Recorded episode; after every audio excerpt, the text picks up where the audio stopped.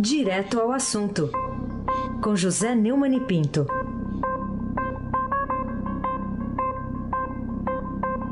Oi, Neumann, bom dia. Bom dia, Raíssen Abac, o craque. Bom dia, Carolina Ercolim. Bom dia. Carolina, me responde aí, essas fatias são suculentas ou não? Bom dia, Almirante Nelson. Oi, bom dia, Diego Henrique de Carvalho. Bom dia, clã Bonfim, Emanuel, Alice Isadora. Bom dia, ouvinte da Rádio Eldorado, FM 107.3, Raíssen Abac, o craque. Comecemos aqui, Neumann, com uma decisão do ministro do Supremo, Edson Fachin, autorizando a investigação de Michel Temer, Moreira Franco e Eliseu Padilha por suspeita de recebimento de 10 milhões de reais em propinas da Odebrecht, segundo a delação de executivos da empreiteira. Ô, oh, é, para evitar logo o mimimi da defesa, dessa história que só pode condenar o presidente, quando ele cometeu o delito é, no exercício da presidência, o que é uma jabuticaba absurda, podre do Brasil, é, o, o, Supremo já afirmou é, jurisprudência de que não pode processar, mas pode investigar. E tem que investigar. Faquinha está mais do que certo. O que é lamentável para a nação, você tem um presidente que já teve que responder uh, quatro vezes crime, né? Primeiro, foi aquela votação da Câmara que impediu que ele fosse investigado por corrupção, lavagem de dinheiro. Depois, é, investigado por organização criminosa. Agora, está sendo investigado pela Polícia Federal, no caso que, inclusive, derrubou o desastrado geral da Polícia Federal, Fernando Segovia, no Porto de Santos. E agora, essa história de 10 milhões de reais, e é, a gente vem falando nisso há muito tempo, viu, Carolina Reis, eu aqui, é a delação de 78 executivos da Odebrecht. Né? É isso aí, tem que investigar e quem tiver culpa que pague. Ah, não pode processar agora. Espera acabar o mandato e processa. Ah, não tem essa de ficar com garantia de impunidade pro resto da vida, não, Carolina Fulano. É, como sempre, Carlos Marum foi o primeiro a defender o chefe com unhas, dentes e armas na mão, né? Pois então, o Carlos Marum disse que isso aí é para atrapalhar o Brasil. Quer dizer, o, o, governo Temer vendeu essa lorota que está combatendo a segurança, não está, é, a insegurança. Né? E agora vem essa coisa de não, está atrapalhando o Brasil, a economia tem dado bons sinais. Tem nada a ver uma coisa com outra, ao contrário. Essa fragilidade penal do Temer atrapalha a recuperação econômica, atrapalha a segurança, atrapalha tudo. Afinal de contas, o crime organizado e o crime de colarinho branco são irmãos gêmeos siameses. Mas o Marum já está acostumado a isso. Ele defendeu o indefensável Eduardo Cunha, lembra? Lembra, Raíssa Abate, o craque? O que Sim. é que tem a ver Eduardo Cunha Sempre. com a hora do Brasil? Foi um daqueles 10 votos, só teve 10 votos favoráveis. O Cunha, né? É, lá contra a cassação dele, né? E Marum foi um deles. E falando em Eduardo Cunha, ele recorre para tirar o processo da, da propina da Odebrecht ao PMDB, no qual ele também é réu, da relatoria do ministro Faquinho. O que, que é? O, Fa, o Faquinho é implacável? O Faquinho é implacável. Eu, você sabe que eu não gosto do Faquinho, não tenho, tenho lá minhas diferenças ideológicas com ele, tenho certas dúvidas, por exemplo, daquela concessão dele ao, à delação premiada do, do irmão da, do Joésio Batista, mas o que a gente vê é que tá, tudo que é réu do Faquinho, o Aécio quer sair do, sair do Faquinho, todo mundo quer sair do Faquinho, todo mundo quer o Gilmar Mendes, o Marco Aurélio Melo. É, você, você não acha que isso é bastante suspeito, Carolina Pulim? Não sei, não sei. Mas agora, uma outra questão que a gente pode tratar aqui é sobre o Rio de Janeiro, porque teve operação na Vila Kennedy que dá bem uma ideia de como funcionará esse ano essa intervenção do Exército lá na, na no Rio, porque não sei se dá para a gente chamar de uma operação enxuga-gelo, porque as tropas entraram, aí desmancharam aquelas trincheiras armadas pelo tráfico. Aí saíram. Aí os bandidos voltaram a montar essas trincheiras, né? Que avaliação você deve fazer disso? É, Carolina, veja bem, é, fala-se muito na questão da insegurança no Brasil, da Operação Enxuga Gelo da polícia. A polícia vai, prende o bandido, a justiça solta. Né? É, essa Operação Enxuga Gelo pode ser, está sendo transferida pela é, agora na experiência de, mais uma vez, usar tropas é, das Forças Armadas para é, tentar é, um sucesso bastante improvável aqui no Rio. Né? Essa operação da Vila Kennedy, ela me chamou a atenção exatamente por isso que você perguntou. Quer dizer, a, as tropas foram lá e entraram na Vila Kennedy. A Vila Kennedy é um, um lugar bastante dominado, né? controlado pelos, pelos criminosos e pelas milícias. Bom, aí foi, fez a operação e saiu. Quando saiu, os criminosos, segundo o noticiário dos jornais, voltaram a montar as trincheiras que as tropas tinham derrubado. Então, no fim, o, o que nós vemos é. Aliás, eu estou aqui no Rio e não tenho visto muita tropa na rua, não, viu? É, pelo menos na Zona Sul onde estou, não tenho visto. Mas digamos que eu não tenho tido sorte, né?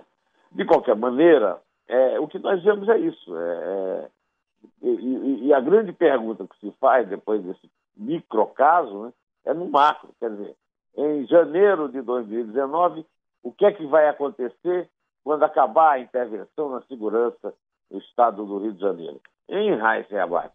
É, né? vamos ver o que, que vai, porque até dia 31 de dezembro que vai a essa intervenção. Então não, dá para ver tropas aí assim de uma maneira ostensiva, né, Neumann? Nada não, disso. Não, não vi. Muito bem.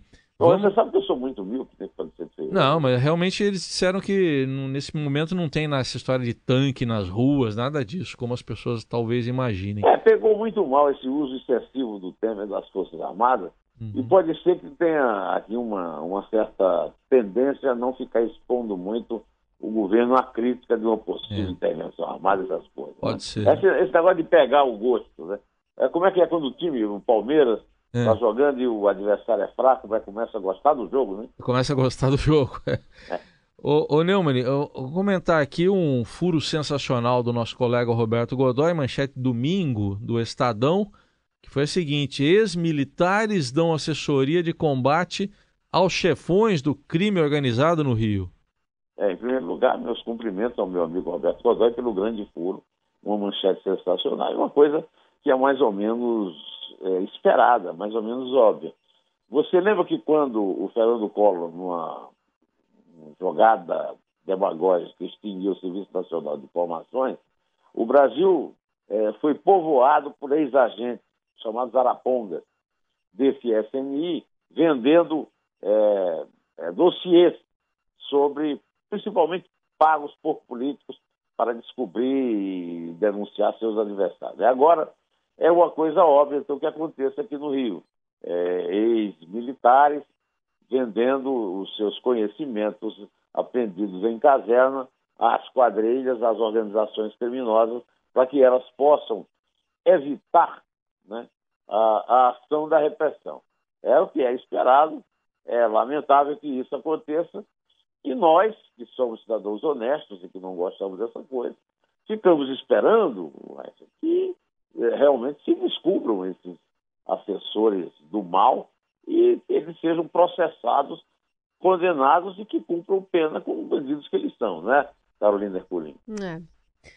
Bom, por falar em é, desvirtuamento de função, digamos assim, Fúvio Julião Biasi, ex-presidente do Tribunal de Contas do Estado de São Paulo, acusado pelo COAF de desvios de 23 milhões de reais, que não apodreceu na gestão pública no Brasil, hein, Neumani? Olha, fica difícil. Eu estou aqui no Rio agora. Você está em São Paulo, você está falando de São Paulo, e eu estou no Rio vendo isso. Quer dizer, aqui no Rio foi o caso mais grave do país, mas o caso é pelo país inteiro. É, digamos, uma metástase na administração pública brasileira. Parece que não há realmente nenhum setor que tenha escapado à mão grande. Né?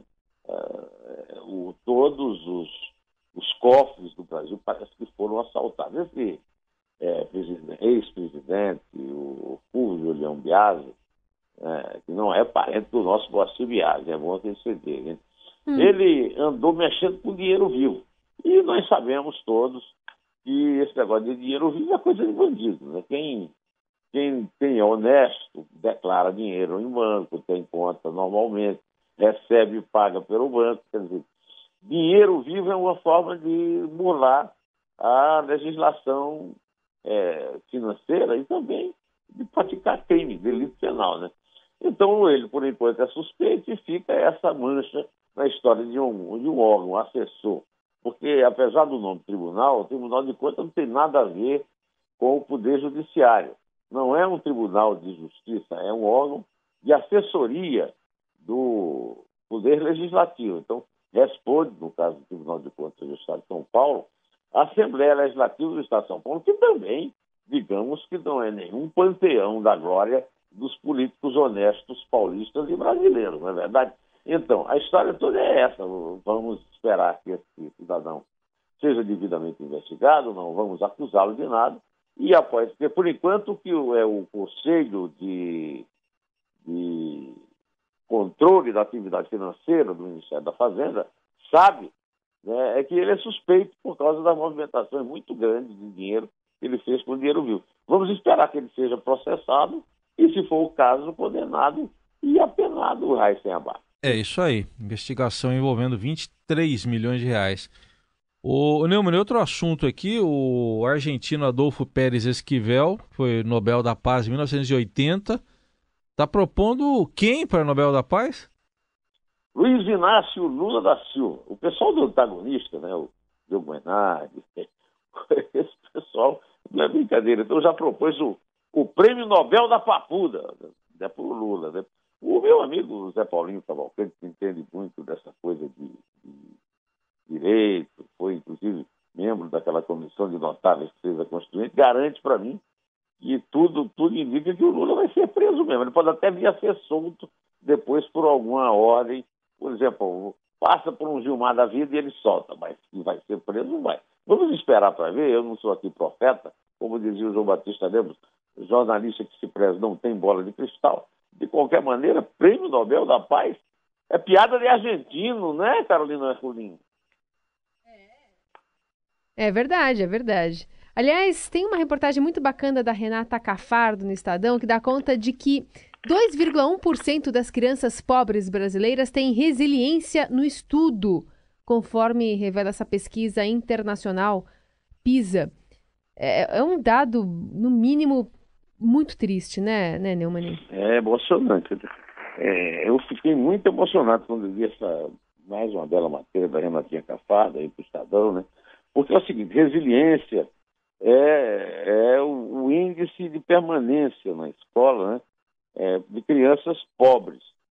É, e esse índice realmente, 2,1%, é de chorar. Né?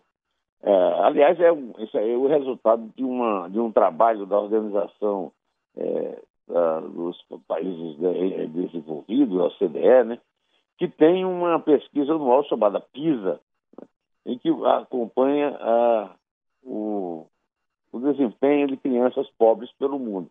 Esse, esse desempenho aí é nível 3, que é o, o mínimo tolerável, é, é, que permite que uma criança que saia da escola ela tem um mínimo de condições de enfrentar a vida no mercado de trabalho. É, no, é, nessa mesma pesquisa, está é, revelado que o Brasil gasta a média da metade do que os países desenvolvidos gastam com educação básica. Então, desse jeito, nós não vamos sair do atoleiro nunca. Pois bem, é, como o nosso tempo aqui está tá acabando, eu vou fazer uma proposta aqui. É, o Raíssa é paulista, hum. a Carolina é paulista, o Diego é paulista, o Moacir é paulista, só o, o Nelson Volta que é carioca, da Gávea. Ele é carioca. É. Ele é carioca. É, porque, olha, eu vou, eu vou pedir para o Almirante Nelson tocar uma música é, de um cara, o Ismael Neto, ele foi quem criou o conjunto Os Cariocas. Mas ele é paraense, ele é de Belém, era, né? De Belém do Pará, um grande parceiro de Dolores Duran, mas nesse caso é uma música belíssima de canto ao Rio, é, cuja letra é de um pernambucano de Recife, Antônio Maria, o genial Antônio Maria, grande cronista do Rio de Janeiro. Eu, como sou paraibano, mas sou apaixonado pelo Rio, sou Flamengo, aquele time que só ganha com um gol impedido, aliás, o Nelson Volta também é, eu vou pedir que ele execute uma música de uma branquela paulistana que diz que não tem samba no pé. Dona Rita Lee Jones que está fazendo um maior sucesso, porque fez uma enorme declaração de amor ao Rio, cantando a valsa de uma cidade, que é uma obra-prima de Ismael Neto e Antônio Maria. Sou na Caixa Almirante. Meu rosto e o sol a queimar.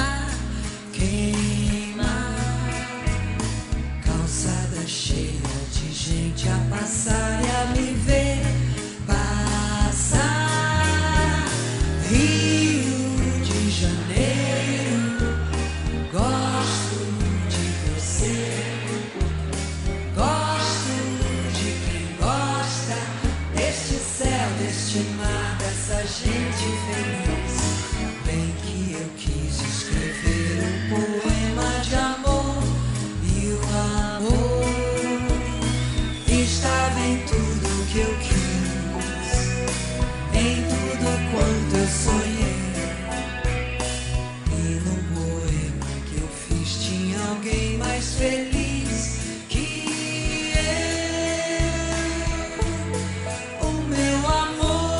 Pois é, pois é. O Rio está nessa situação terrível, mas todo brasileiro é um Rio, todo brasileiro é, torce e luta e reza para que o Rio saia dessa poça de sangue, de sangue, de lama. E essa música, essa canção belíssima, foi uma grande ideia da Rita é, paulistana, legítima, filha de americano, né? E, e- e com essa música fantástica dos, do paraense, dos carioca, Ismael, e a letra de Antônio Maria, meu quase conterrâneo, pernambucano. Então vamos escutar, né, Camila? Vamos lá. Embalados nessa valsa. No 3. É dois. É um em pé, em pé.